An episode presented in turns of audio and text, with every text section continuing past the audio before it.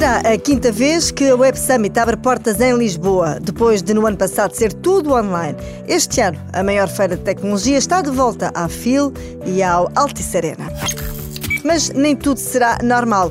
Em vez dos 70 mil participantes de 2019, este ano o limite de presença está nos 40 mil. O uso de máscara vai ser obrigatório, exceto nas apresentações, e vai ser obrigatória a apresentação de um certificado digital ou teste negativo à Covid.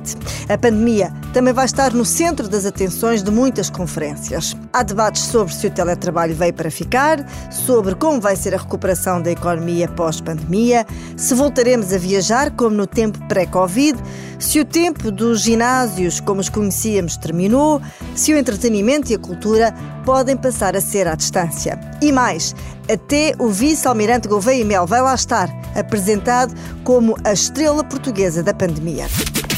Também, como habitual, estarão presentes vários membros do governo, além de António Costa, pelo menos também três secretários de Estado e cinco ministros, entre eles a da Saúde, Marta Temido, que vai dar as boas-vindas ao país mais vacinado do mundo. Mas haverá mais vida além da pandemia na Web Summit. Estarão presentes muitos nomes do mundo do desporto, do futebol e quase todos os portugueses medalhados nos Jogos Olímpicos deste ano. Da televisão vai lá estar Catarina Furtado e Cristina Ferreira.